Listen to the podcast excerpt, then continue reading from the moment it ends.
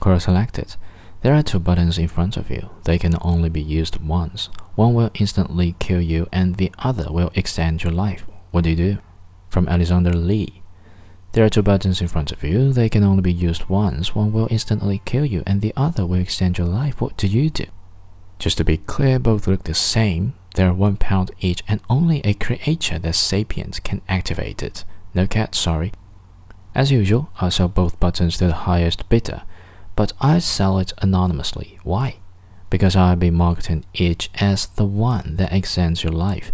In the case that one of them kills the user, the button can't be traced back to me.